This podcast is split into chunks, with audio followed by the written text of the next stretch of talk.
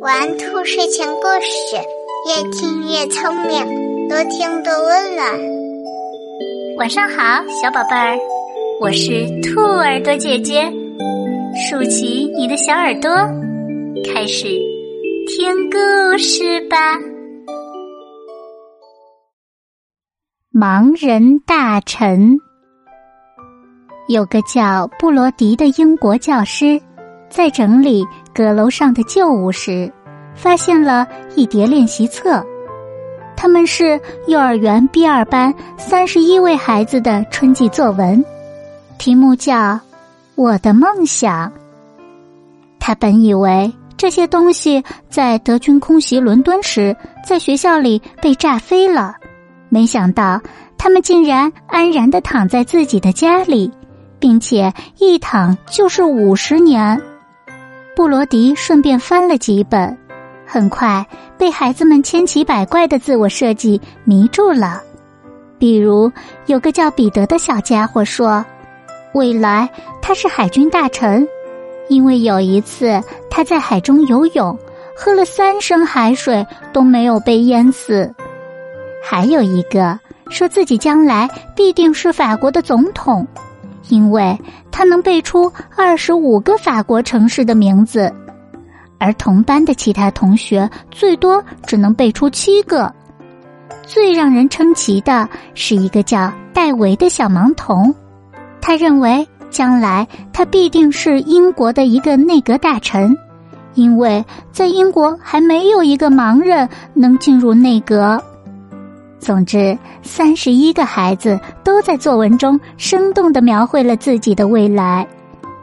布罗迪读着这些作文，突然有一种冲动：何不把这些本子重新发到同学们的手中，让他们看看现在的自己是否实现了五十年前的梦想？当地一家报纸得知了这一想法，为他发了一则启事。没几天。书信向布罗迪飞来，他们中间有商人、学者及政府官员，更多的是没有身份的人。他们都表示很想知道自己小时候的梦想，并且很想得到那本作文。布罗迪按地址一一给他们寄了过去。一年后。身边仅剩下那个叫戴维的小盲童的作文，没有人索要。他想，这个叫戴维的人也许死了。毕竟五十年了，五十年间是什么事都会发生的。就在布罗迪准备把这个本子送给一家私人收藏馆时，他收到内阁教育大臣布伦克特的一封信。他在信中说。那个叫戴维的孩子是我，感谢您还为我保存着儿时的梦想。不过我已经不需要那个本子了，因为从那时起，我的梦想一直在我的脑子里，我没有一天放弃过。五十年过去了，可以说我已经实现了那个梦想。今天我还想通过这封信告诉我其他的三十位同学。只要不让年轻时的梦想随岁月飘逝，成功总有一天会出现在你的面前。